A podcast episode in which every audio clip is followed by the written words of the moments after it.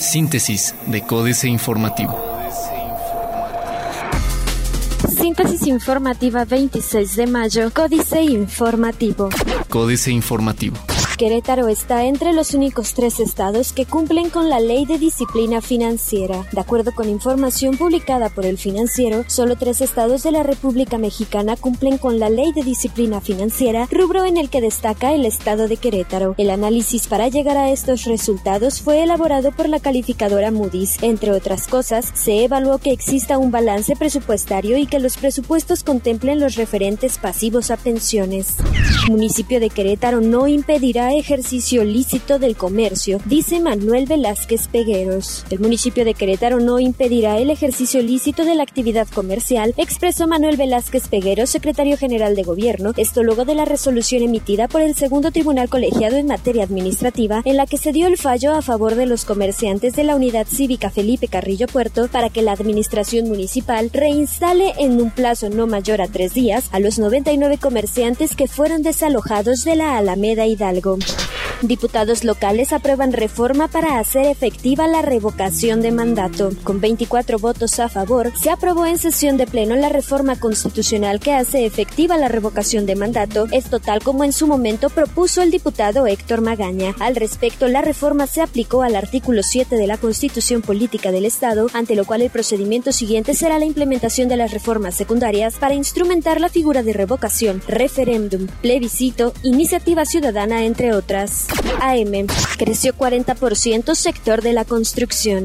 Habrá vuelo entre Querétaro y Atlanta. El Aeropuerto Intercontinental de Querétaro ofrecerá a partir del 1 de octubre un vuelo que conectará a la entidad con la ciudad de Atlanta, Georgia, en Estados Unidos. La información se dio a conocer tras un comunicado de prensa que emitió la aerolínea estadounidense Delta Airlines, la cual se alió recientemente con Aeroméxico.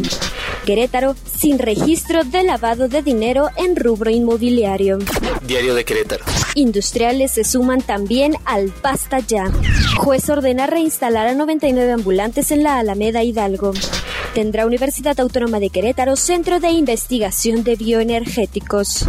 Descuento a rechazados de universidades públicas. Las 14 universidades privadas que integran la Comisión de Educación de la Confederación Patronal de la República Mexicana pondrán en marcha el proyecto Cobertura Coparmex que pretende dar educación universitaria de bajo costo a por lo menos 2.000 estudiantes que no pudo captar la educación pública. Ivonne Weinet Berkovich informó que el proyecto se presentará en junio próximo. Universal. Comerciantes afirman que obras han afectado sus ventas. Impulsan 11 proyectos para su exportación. El corregidor. Marcos Aguilar Vega establecería acuerdos con 16 alcaldes de Estados Unidos. Repatrian a 580 queretanos desde Estados Unidos en cuatro meses. Instalan Procuraduría de Protección de Niñas y Niños. Noticias. Crecimiento exponencial.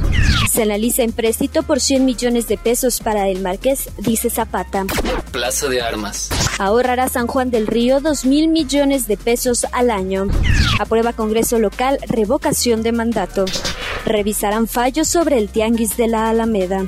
Reforma.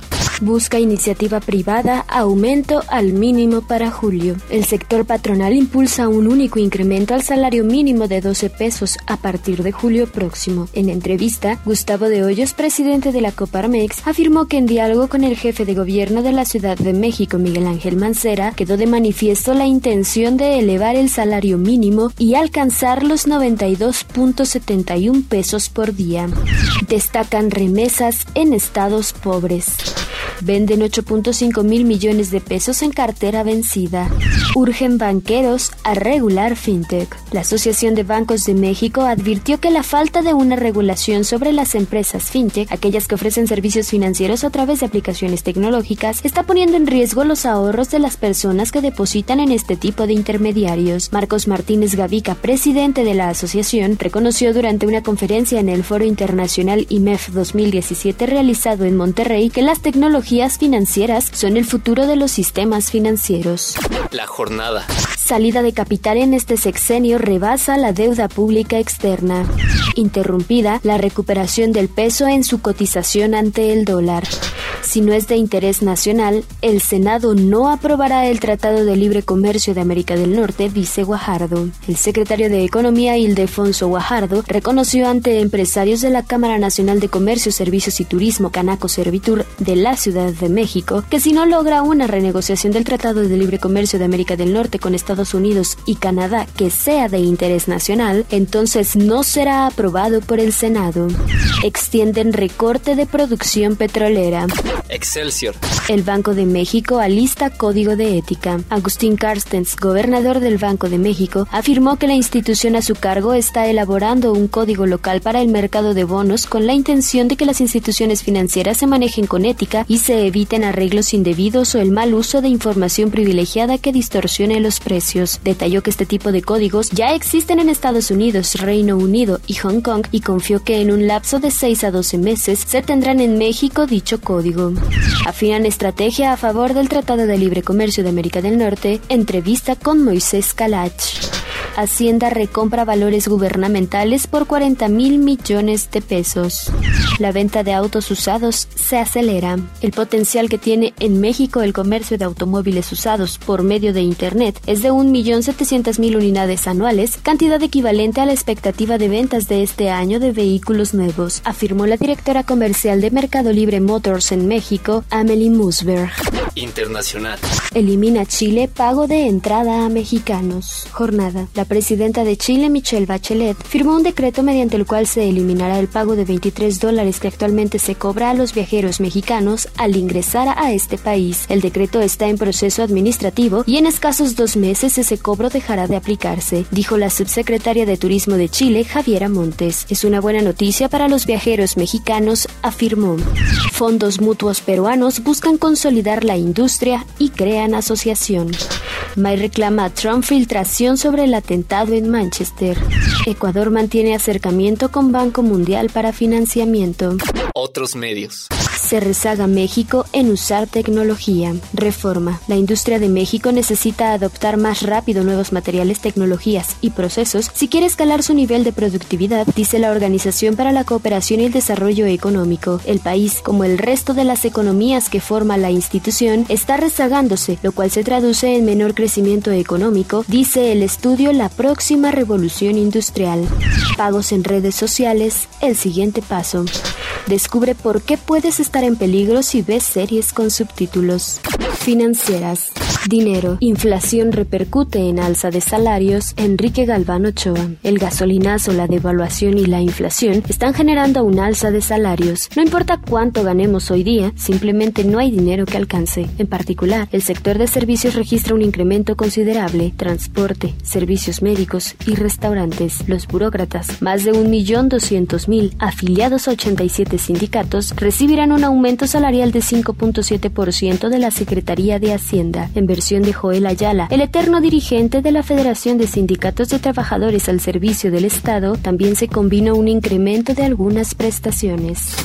México S.A., República Subsionada, Carlos Fernández Vega. De tiempo atrás se conoce la magnitud del problema, pero a raíz de los sucesos en Palmarito, Puebla, en donde murieron civiles y militares, el escandaloso, creciente y jugoso negocio del robo de combustibles ha destapado una gigantesca telaraña de intereses en la que cohabitan plácidamente los tres niveles de gobierno y el otro crimen organizado, sistema judicial, empresarios y operadores. Cada parte aporta y cobra lo suyo. Ineficiencia, desinterés, olvido, complicidad, tráfico de información confidencial, corrupción, daño a la nación, ilícitos e impunidad, por decirlo menos, en un marco operativo ilegal que tiene presencia en cuando menos dos de cada tres estados de esta república succionada.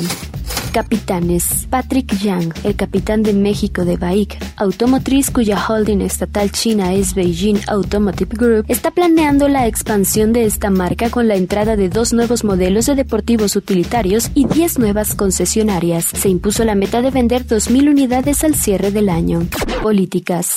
De rico a pobre, jaque mate, Sergio Sarmiento. Venezuela llegó a ser el país más próspero de América Latina. En 1960, según el Banco Mundial, tenía un Producto Interno Bruto per cápita de 1.072 dólares. México alcanzaba entonces 342 dólares y Brasil 209 dólares. Según las últimas cifras del Fondo Monetario Internacional, publicadas en 2016, el Producto Interno Bruto per cápita de Venezuela en términos de paridad de poder de compra era de 13.761 dólares contra 18.938 de México. Fueron ellos Carmen Aristegui, a Río 12 y a Javier. La muerte de Javier Valdés Cárdenas, cofundador de Río 12, nos ha sacudido. Colega profesional, generoso y dispuesto a ayudar a otros en la tarea de informar y en tratar de entender al complejo mundo del narco y el crimen organizado. Ahí en la cuna del cártel más poderoso de México, el hoy multinacional Cártel de Sinaloa. Astillero, 20 años de astillar, Julio Hernández López. 20 años atrás, Alfredo del Mazo se enfrentaba en situación desventajosa a una candidatura de izquierda, mientras la opción panista se rezagaba de manera notable en el complicado proceso de una lucha por la joya electoral y política, hasta entonces siempre dominada por el Partido Revolucionario Institucional. La naciente columna astillero mezclaba el análisis del debate entre esos candidatos con el reporte de resultados de las semifinales del fútbol profesional coincidentes los tiempos de los espectáculos electoral y balompédico. Síntesis de Códice Informativo.